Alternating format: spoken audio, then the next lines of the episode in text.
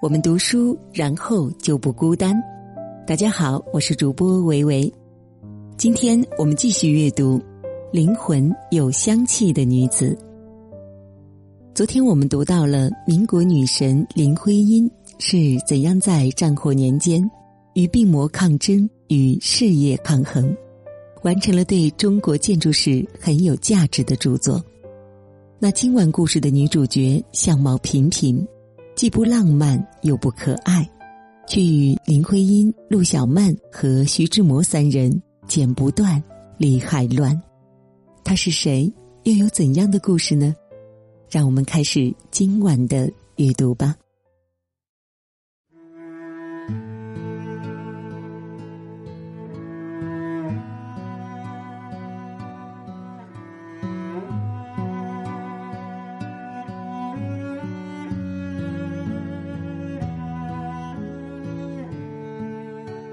据张幼仪回忆，徐志摩第一次见到她的照片时，对她的嫌弃溢于言表，撇下嘴唇，鄙夷地说：“像下土包子。”可事实恰恰相反，在这段婚姻当中，徐志摩才是高攀的那个。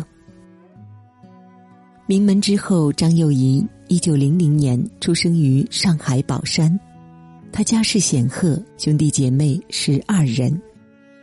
二哥张家森在日本留学时和梁启超结为挚友，回国后担任《时事新报》总编，还是段祺瑞内阁国际政务评议会书记长和冯国璋总统府秘书长。这位思想先进的进步人士，使张幼仪免受了裹足的痛苦和厄运。四哥张公权曾担任中国银行总裁，是上海金融界的领头人，而他的四哥却失算的将他推进了一段不幸的婚姻。十二岁的张幼仪在二哥和四哥的帮助下，进入江苏省立女子师范学校读书，接受到先进的教育。三年后，四哥在巡视杭州一中时。看到徐志摩的考卷后，对他赞赏有加，于是主动向徐家提亲，将二妹张幼仪许配给他。世人对张幼仪有这样的评价：其人线条甚美，雅爱淡妆，沉默寡言，举止端庄，秀外慧中。出嫁之前，张母就教育张幼仪。在婆家一定要唯命是从，一个不字也不能说。而受过新潮思想洗礼、崇尚开放的徐志摩，对于张幼仪这种安分守己、传统保守的女性是不会欣赏和认同的。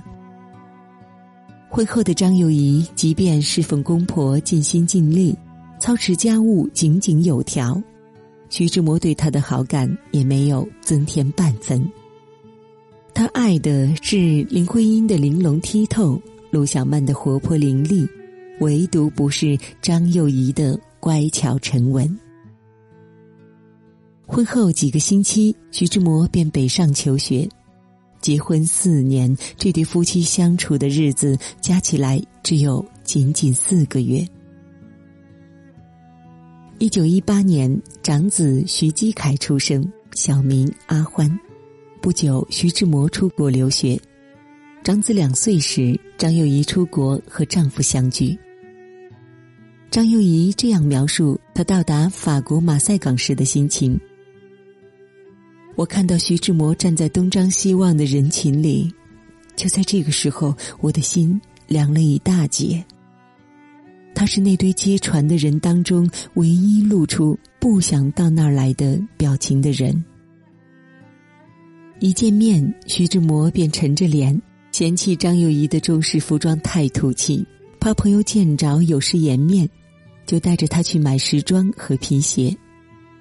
紧接着，两个人拍了一张合影，寄给徐家父母，这是他们此生唯一的一张合影。之后，两个人到英国伦敦郊区的沙士顿安顿下来，张幼仪的国外生活过得也算安逸。没成想，徐志摩一句“我要离婚”，搅乱了他看似平稳的生活。已经怀上第二个孩子的张幼仪听到了徐志摩提出离婚和拿掉孩子的要求后，她惶恐愕然的看着丈夫说：“我听说有人因为打胎死掉的。”徐志摩冰冷冷酷的反问他：“还有人因为火车事故死掉的呢？难道人家就不坐火车了吗？”此时的他眼里、脑里和心里全是林徽因。哪管什么人命关天？茫然无助的张幼仪只好写信给二哥，所幸二哥回信告诉他：万物打胎，胸愿收养，抛却诸事，前来巴黎。就这样，张幼仪孤身前往巴黎，临产前又去了德国，在柏林生下了二儿子彼得。这个时候，曾经杳无音信的徐志摩出现了，他唯一的目的是要他签离婚协议。张幼仪平静的签完字后，带着徐志摩去医院看望小儿子。父爱，使得他把脸贴在窗玻璃上，看得神魂颠倒。然而，徐志摩丝毫没有想到。刚产子却遭遇离婚的张幼仪，应该如何养育他的亲生骨肉？离婚后，他自学了德语，进入佩斯塔洛奇学院攻读幼儿教育，生活慢慢走上正轨。可谁知，又一道惊雷劈在了张幼仪坎坷的人生道路上。三岁的小儿子彼得在一天夜里死于腹膜炎。张幼仪说过：“在去德国之前，我什么都怕；在德国之后，我无所畏惧。”在德国时，对于追求自己的男人，张幼仪都果断拒绝了。他说：“四哥写信告诉我，为了留住张家的颜面，我在未来的五年里都不能叫别人看见我和某个男人同进同出。”要不，别人会以为徐志摩和我离婚是因为我不守妇道。不过，一朝被蛇咬，十年怕井绳。他和徐志摩的离异是中国近代史上第一例文明离婚案，这给他心灵留下的阴影和压力，无疑都是巨大的。一九二七年年初，张幼仪母亲去世。他带着儿子阿欢回上海奔丧，并定居于此。张幼仪先是任教于东吴大学，教授德语，之后因四哥的介绍，出任上海女子商业储蓄银行副总裁。可当时的上海女子商业储蓄银行是个烂摊子，因为银行借出的钱大多已经成了要不回来的死账、烂账，急需大量的资金补充。然而，这个烂摊子却被张幼仪奇迹般的救活了。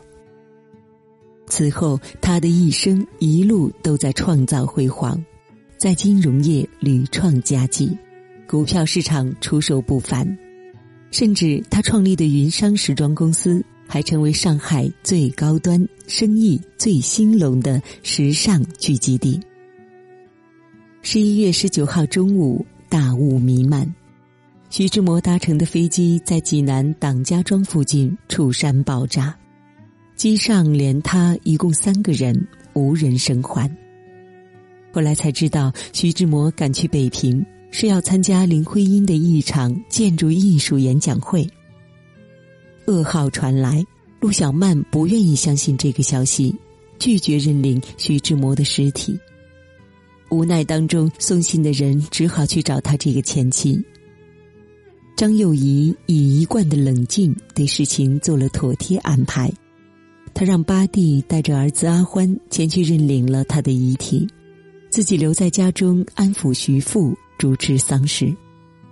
这个给他太多伤害和苦楚的男人，永远的离开了。他在葬礼上为他献上了这样的一副挽联：“万里快鹏飞。”独汉一云碎失路，一朝惊鹤化，我怜若兮去招魂。短短二十四个字，他的痛惜哀婉字字毕现。此后，张幼仪承担了本该徐志摩承担的责任，赡养徐家父母，抚养儿子阿欢，管理徐家产业。直到一九四九年，他赴香港定居之前，才终止了对陆小曼的接济。前妻做到他这个份儿上，已经是至仁至义了。一九五三年，与徐志摩离婚三十一年后，张幼仪再嫁。她的第二任丈夫是她在香港的邻居中医苏纪之。一九八八年，八十八岁的张幼仪因心脏病突发离开人世。张幼仪去世八年之后。他的侄孙女张邦梅在美国出版了《小脚和西服》，这是张幼仪的口述自传。书中，她坦言：“我要为离婚感谢徐志摩，若不是离婚，我可能永远都没有办法找到我自己，也没有办法成长。他使我得到解脱。”晚年的张幼仪曾经有些调侃的自述。你总是问我爱不爱徐志摩，你晓得的，我没有办法回答这个问题。我对这个问题很迷惑，因为每个人总是告诉我，我为徐志摩做了这么多事，我一定是爱他的。可是，我没有办法说什么叫爱，我这辈子从没跟什么人说过我爱你。如果照顾徐志摩和他家人叫做爱的话，那我大概爱他吧。在他的一生当中遇到的几个女人里面，说不定我最爱他。据说，在张幼仪的家中，始终挂着徐志摩的遗像。他把他的油画放在房间里。他发表过的诗歌和文章，他也剪下来压在写字台的玻璃板下。而张幼仪这样形容自己的一生：“我是秋天的一把扇子，只用来驱赶吸血的蚊子。当蚊子咬伤月亮的时候，主人将扇子撕碎了。”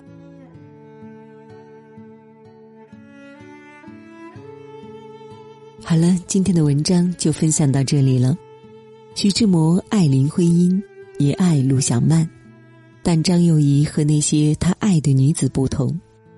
他或许不够有趣，却诚恳务实；他或许不够灵动，却足以信赖；他或许不够美丽，却值得托付。成长带来的蜕变，如浴火重生。必然要经过漫长的等待和煎熬，而张幼仪最令人钦佩的地方是，她从不自怨自艾，她自有一番属于自己的风花雪月，自有精彩纷呈的人生要走。那明天晚上我们要讲述的女神，她的名字家喻户晓，她的爱情警示众人，她有怎样的故事呢？让我们期待明天的共读吧。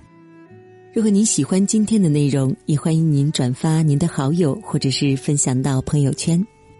阅读好书，共同成长。我是维维。